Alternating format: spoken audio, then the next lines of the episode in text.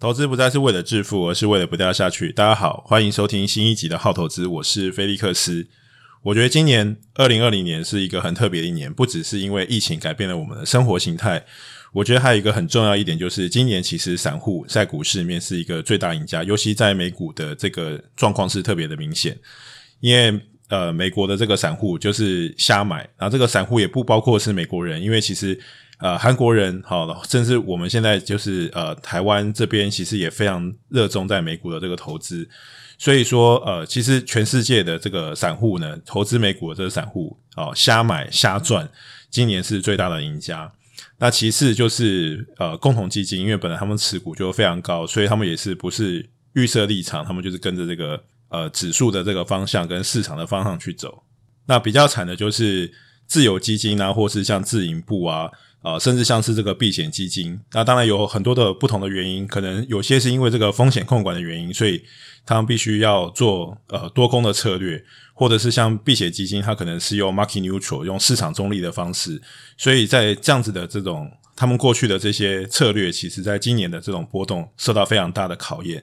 那另外一个就是像呃量化的这种交易，比如说像是文艺复兴基金，就是以。这种呃，machine learning 或者是量化交易、大数据去做分析的，他们去找出这种细微的这种 pattern 或者是行为模式，可是过去其实没有发生过这样的事情，所以很多的那种避险基金的那种多空策略，其实在今年呃并不适用，而且其实他们呃所谓的这个市场中立，其实并没有很有效的去消除掉风险，反而是让这个。完全是受到这个波动的这个伤害，所以说，如果是拿避险基金的绩效跟今年散户呃的绩效比起来，其实散户是最大赢家，尤其是在这个美股呃特别的明显。那当然，大多头的时候呢，就会造就非常多的这个少年股神，然后也会听到这个很多人呃有很多这种致富的这种事迹。如果现在是二零二零年，我觉得到二零二一年的时候就会更明显，因为二零二一年的这些杂志就会开始。访问这些二零二零年突然一夕致富的这些少年股神，但比起这些少年股神，我可能呃更加惊讶的是，我觉得这几年多了很多呃差不多是中年这样子的年纪的专业投资人。哦，这些专业投资人，我看了一下他们的背景，其实也不是这个金融相关的，但是他们就呃全职工作，就是呃当他们的这个呃工作的这个所得投资所得替代。跟工作差不多之后，他们可能就持续工作，专心的去做这个投资交易，所以突然变得很多这种专业投资人。如果你去看这个周刊啊，非常多的这种好像专业投资人，大家好像都不用上班，然后只要做做股票就好，感觉上生活好像很轻松。那究竟做一个专业投资人，是不是一个呃很好的这个职业或者是一个事情呢？是不是我再也从此不用看老板的眼色？那我们今天就来分析一下，就是做一个专业投资人好吗？我觉得好的部分也不太需要讲。如果你今天是做投资的，你肯定是有一天希望你抄你自己的盘，然后就可以用这样子的生活跟形式，就可以直接呃支撑你的这个生活的指引。所以你如果不想，你根本就不会想要去做这件事情。所以根本不用去强调这个职业好的部分。但是你在没有做这样子的职业的转换的时候，你对于这个职业可能会有过多的幻想。所以我们今天就来讲一下，就是作为一个。专业的投资人，好，就算不是专业，就是全职的交易者，他究竟有一一些什么样不好的地方？我觉得不好的地方有两个部分。第一个部分就是，呃，就你一天的这个生活的这个工作来说，全世界的这个市场一直都在交易跟波动，所以其实你再也没有所谓的上下班的时间。那像我啊，呃，之前最早节目有提过，我是被迫做的这个全职交易者。但是因为我以前在呃券商工作时间就很长，最长的时候一个礼拜可以工作到一百个小时，所以说呃长时间的这种呃追踪资讯或者是做交易对我来说并不是一件很困难的事情。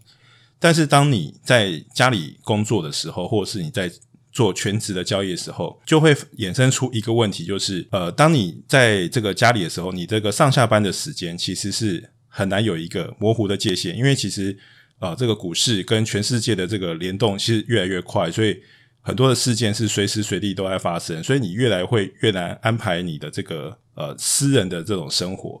那同样的就是说，别的人也认为你呃没有在一个公司里面上班，会认为你是随时可以被打扰的，所以在这个界限变得很模糊的时候呢，反而你就很难更有效率的去运用自己的时间。就算你可以自己很呃有纪律的去运用自己的时间，你也会受到很多杂事的打扰，所以你的那个效率就会比起你在一个公司里面工作呃来的差的比较多。当然，这只是一个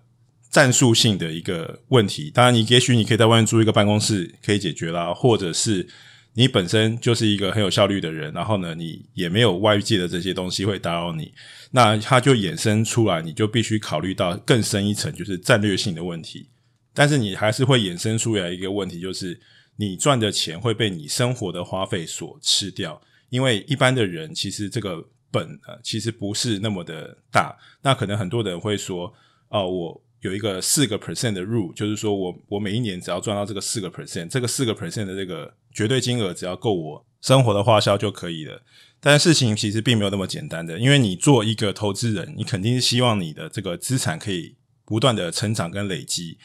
所以它衍生出来的新的问题就是，你赚的钱就没有再也没有复利的效果，因为你赚的这个钱被你给吃掉了，被你给用掉了，所以你的这个以这个四个 percent 的入来讲，你的这个资产其实会一直停留在原地。那另外一个就是你以你现在的这个生活开开销去算。反推这个四 percent 去算你的这个本金，你的本需要多少？可是你有可能不是很稳定的可以赚到这个四个 percent，加上一个通膨的效应，所以有可能你现在觉得这个，假如说你现在这个四个 percent，也许你赚个一百五十万够你过一整年的这个生活，可是也许十年之后这一百五十万只是相当于现在的七十五万而已，所以你就不够去过一个你现在维持你现在的这个生活水平。所以，当你做自己的这个操盘的时候，你就会衍生出最大的问题，就是你的资产再也没有复利的效果。我觉得这是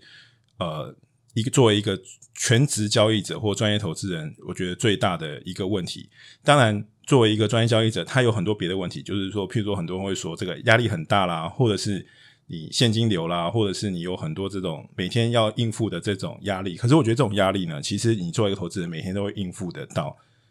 并不是说你作为一个兼职的或交交易的就会，嗯，就会有一个很大的差别。当然，作为一个全职的时候，因为你没有这个公司的这个薪水保护，你就会呃压力会更大。但是，我觉得这个东西其实是每个投资者都会面对到的。但我觉得更重要的其实是你的资产没有复利的效果，那你就会违背你作为一个投资者最想要看到，就是你的资产可以透过复利跟时间的积累不断的成长。所有的问题呢，其实他有疑问，他就有一个解答。所以所有的东西都是有个策略。当你要去解决你这个问题的时候，当然也不是没有解方。这个解方就是你必须要去用别人的钱来去做投资，就是呃，我们之前讲的 OPM（Other People's Money）。你要用别人的钱来做投资，它就可以解决你这个复利的问题。因为当你帮这个别人的钱去做投资的时候呢，那你就可以说。当他的这个成资产成长的时候呢，那你你自己的资产也可以同样的成长，然后你也可以赚到一些钱。可是这又衍生出两个问题，就是台湾的法规你是没有办法，你没有执照，你是没有办法去帮别人操盘的。所以在台湾这是违法的事情，而且台湾其实要设一个代操或者是设一个基金，这个门槛其实比国外高的很多。我觉得这是一个呃比较大的问题。好，我们现在假设假设你今天不是在台湾，你今天本身你就是。可以有别人的钱给你，然后你也可以成立一个公司去做。假设都没有这些问题哦，它还是有一个新的问题，就是说，如果你今天要达到一个你自己可以养活你自己或维持你这种生活开销的时候，因为你在处理别人的这些钱的时候，你一定会有一个成本嘛，所以你肯定就是必须要去收一个手续费。假如说你这个基金，假如说是一亿美金好了，那你可能收，一般来讲啦，如果你今天是避险基金。一般闭眼基金就是收两个 percent 的管理费，然后呢，赚的钱再抽二十个 percent，就是二十二这样子的呃分配啦。当然，就是每一个闭眼基金都会有一些不太一样的点。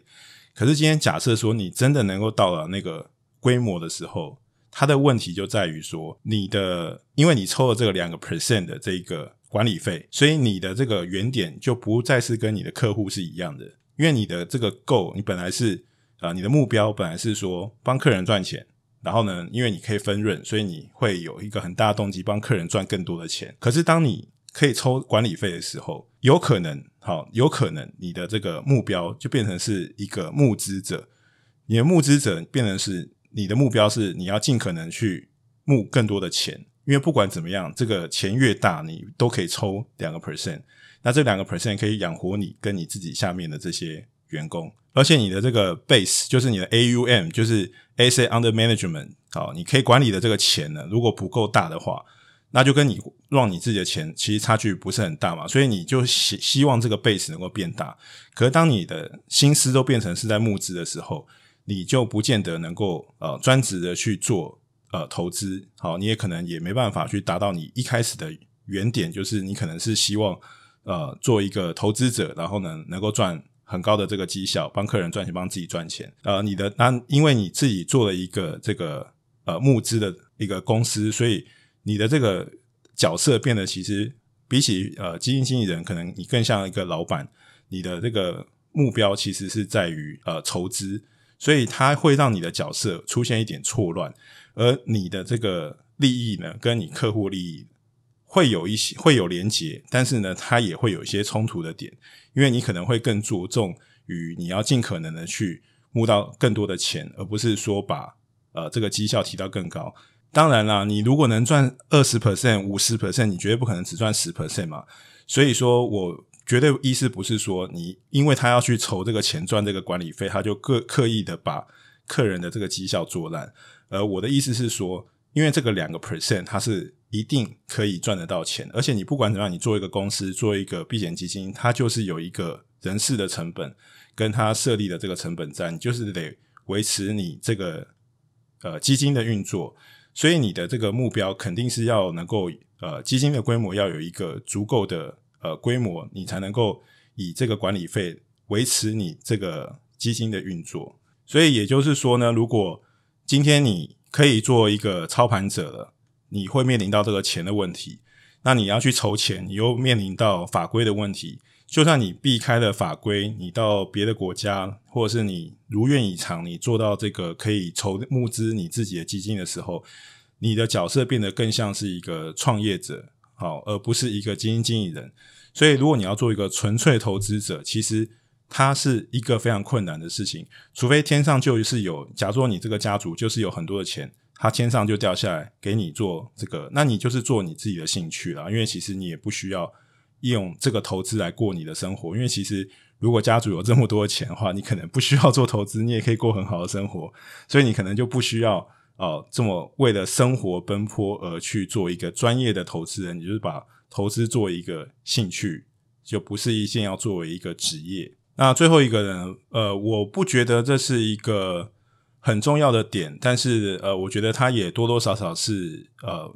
因为你自己在做一个专职的投资人的时候，你看那些很厉害的投资人，其实大部分人他不见得真的就是群聚在大城市里面，他可能就是像美国的那些很厉害的投资人，他们可能都是在一些比较呃僻静的地方，他们可以专注在自己的身上。所以你的这个人格特质呢，如果是一个比较活泼外向的，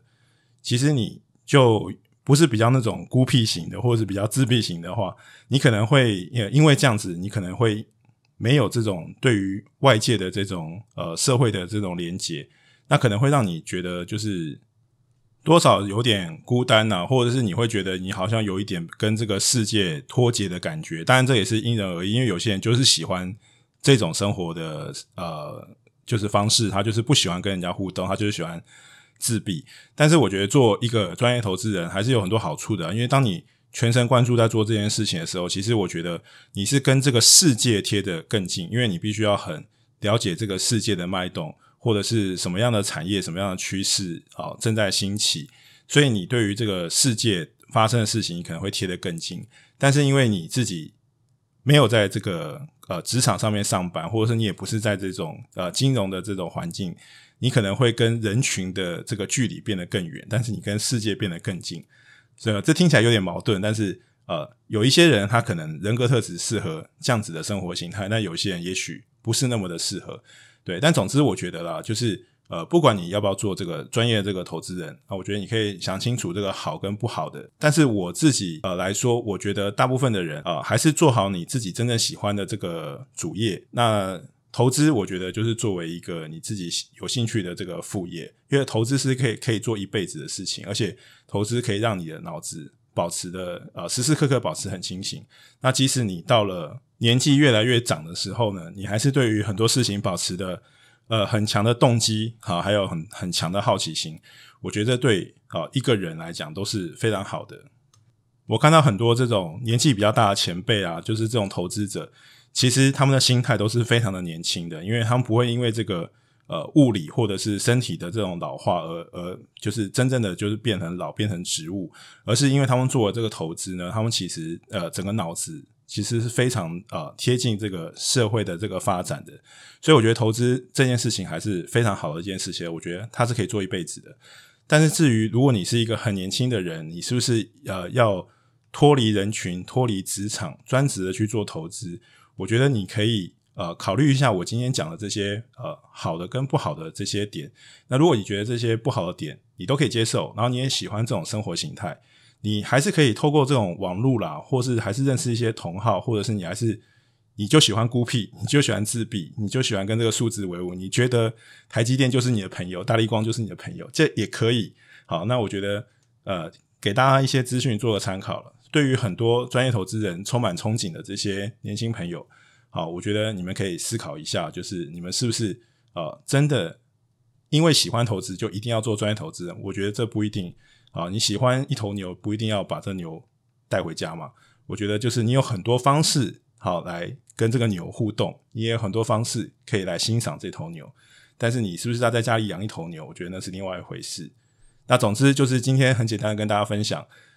作为一个专业投资人呢，他其实没有表面上看起来那么爽，好，所以他还是有很多这个烦恼，跟他很难去呃克服的这些物理的这些障碍。跟心理的障碍，那大家要想清楚，这是不是你真正想要去做的事情？如果你觉得你想清楚，想要去做，我觉得这还是一个呃很好的一个职业吧。我觉得算是职业，我觉得就是你还是可以选择这条路。那总之就是呃，在你